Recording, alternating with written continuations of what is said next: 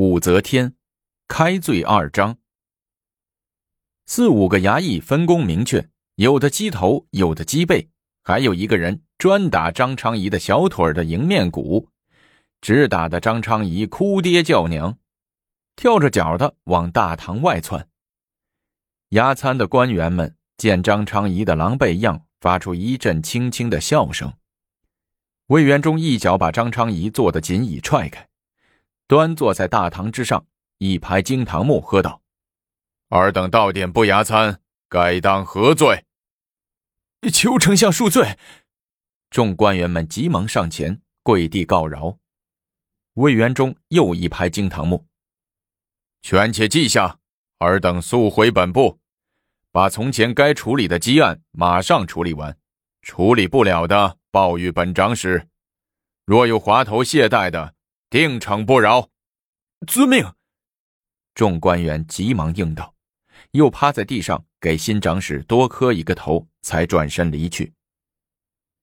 魏元忠坐在大堂上，笔头刷刷刷，半日之间就把积攒数月的公文处理完毕，而后带着卫士和长史府主簿、都头上街微服私访。神都洛阳城的秩序确实比较乱。欺行霸市、打架斗殴的时时可闻。魏元忠走一路看一路，让主簿把需要处理的问题一一记下。行至天津桥南，见一处豪华建筑，样式颇似明堂。常年检校边关的魏元忠不认识，问道：“这是谁的房子？”“啊，此是张昌宗的新宅。”主簿说：“起来有好几个月了。”房子盖起来未经长史批准。过了天津桥，来到桥北，却见一片烟尘腾起，有百十个人正在挥镐扒一片民房，许多房主在一旁哭着闹着不让扒。魏元忠皱皱眉头，问洛州主簿：“这个地方又准备搞什么政府工程？”洛州主簿一脸茫然的摇了摇头：“看看去。”魏元忠领人疾步赶过去，但见几个凶神恶煞的人在一家门口死命的往外拖人，弄得大人小孩鬼哭狼嚎。一个老余手扳着门框，死不松手；一个满脸横肉的家伙抡起马鞭，劈头盖脑的抽老余：“打吧，打死我也不离开我家！天哪，天子脚下，世道良心！”竟有这种欺天霸世、蛮不讲理的人！老于一边哭一边述说着，他的述说更加招来雨点般的皮鞭，他的白花的头发被鞭子抽得一缕一缕的脱落，又随风飘落在地上。住手！魏元忠怒喝一声，直气得双眼喷火。正在打人的几个。歪戴帽、斜楞眼的人，晃着皮鞭走过来问：“你谁呀？多管闲事是吧？为什么打人？”魏元忠怒问。那个满脸横肉的家伙，鞭梢往桥南一指：“看见了没有？那个小明堂是叶国公张昌宗大人的新宅，如今他的哥哥，也就是我的主子奉陈令张易之大人，也准备在桥北盖一幢新宅。”兄弟俩隔河相望，比邻而居。本管家奉命拆迁民房。侍卫见对方无礼，刚想拔刀上前，魏元忠把他拦住，问：“谁准你这样干的？”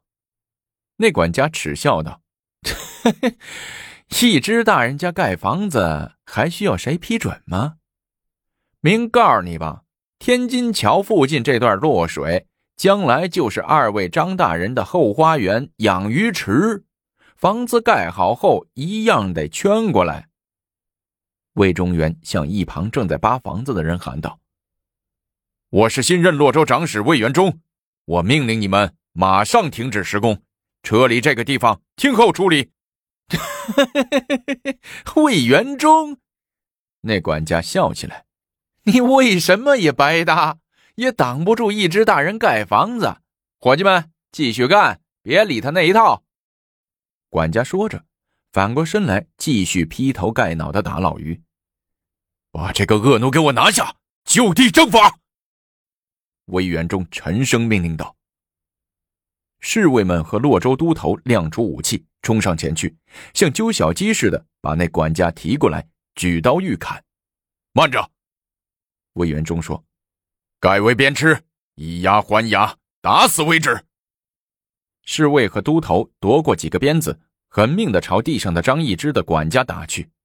一五一十，十五二十，惨叫声引来了许多人围观，人们拍手称快。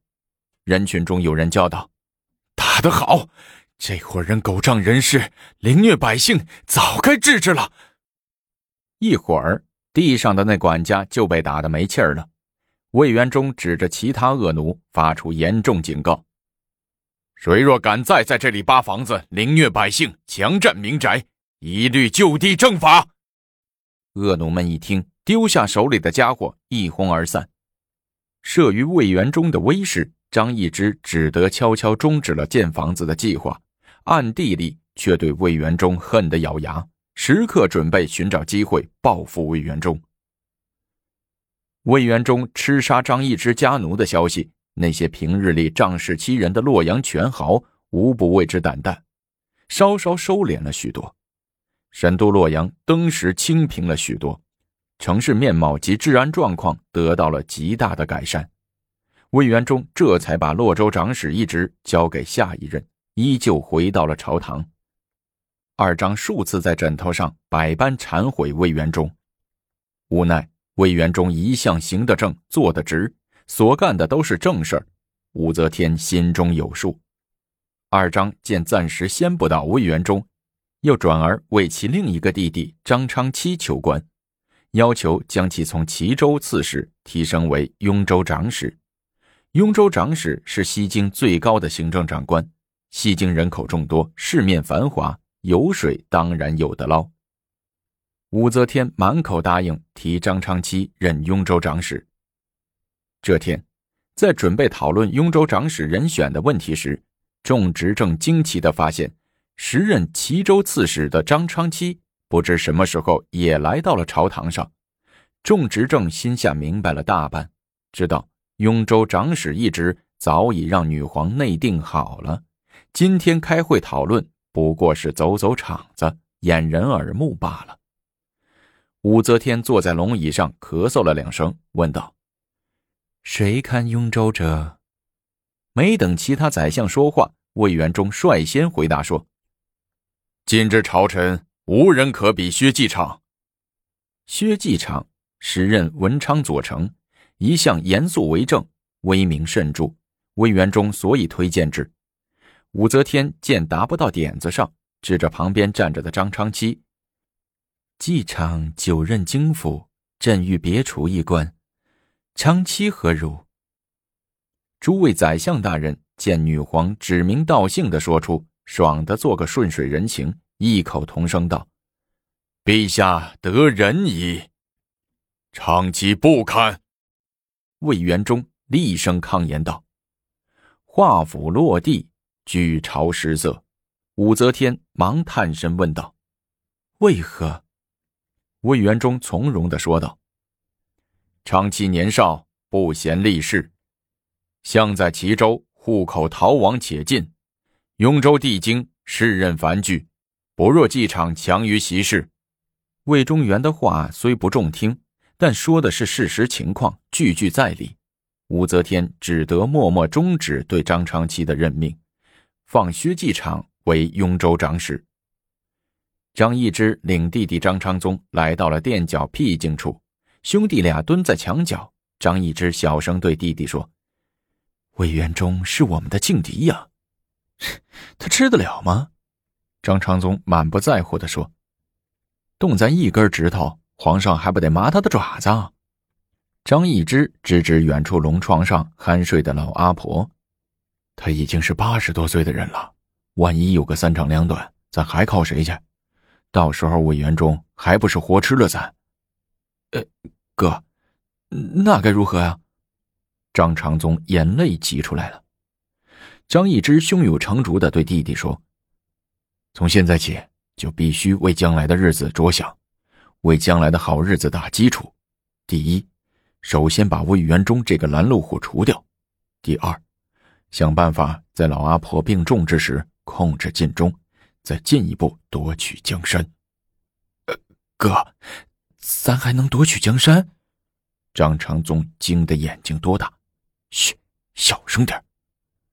张易之指指那边说：“他人虽老掉牙了，耳朵有时候还贼灵。”哥，咱好好的日子不过，干嘛要夺取江山呢？昌宗小声的问。“还不是因为你？”张易之说，“你一时冲动，也不跟我商议，就一句赠言，害死了那少王重润和继位王廷基，一箭双雕。”既得罪了姓李的，又得罪了姓武的，咱若不想想办法与晋中取势，以后那老阿婆一死，大树一倒，这世上还有我们的路吗？呃，哥，下一步怎么办呢？一听说将来可以有做皇帝的机会，张昌宗喜不自胜，跃跃欲试。张易之拿着一个玉佩，在地上划拉着说：“头一步。”先把魏元忠这个老小子灭了，至于下一步棋怎么走，我先找一个术士给咱们占占相，排排六爻卦，再确定下一步目标。武则天年龄大了，三天两头的犯些头疼脑热，常常为之辍朝，不能事事。这天，老阿婆又觉得有些头晕，正躺在龙床上静养，张昌宗在床前不停的嘀嘀咕咕。自言自语：“哎，说吧，皇上正病着，不利于老人家的休息；不说吧，情势又非常的危险。哎呀，真让我昌宗左右为难呐！啥事儿，让你这么难开口？”女皇歪过头来问：“呃，皇上，我还是不说了吧，免得惹您老人家生气。”张昌宗趴在女皇的耳边说：“说。”女皇命令道。张昌宗装出一副无可奈何的样子，对女皇说：“嗯，魏元忠灵强欺弱，皇上还以为他是能人，屡屡护着他。如今养虎成患，魏元忠已露出反状来了。”一听有反状，女皇青筋薄露的手不由抖了一下，抓住张昌宗的手，忙问。什么反状？谁有反状？张昌宗这才慢慢道出：“呃，魏元忠与司礼丞高简私下密谋，云：‘主上老矣，吾属当挟太子而令天下。’不听这话则已，一听这话，气得女皇在床上直喘气，喘了半天才说：‘魏元忠数度流配。’”朕不以为责，又数度把他召回朝堂，委以重任，何又负朕如此深也？事不宜迟，迟则生变。皇上应马上下旨，把魏元忠、高简抓起来。张昌宗在一旁撺掇道。女皇颤颤巍巍的从床上坐起来，手哆嗦着，叫上官婉儿。呃，婉儿出去了，有事皇上直接给我说就行了，我为皇上传旨。张昌宗扶住老阿婆说：“好，传朕的口谕，马上把魏元忠、高简逮捕入狱。”遵旨。话音刚落，张昌宗人早已窜到了殿外。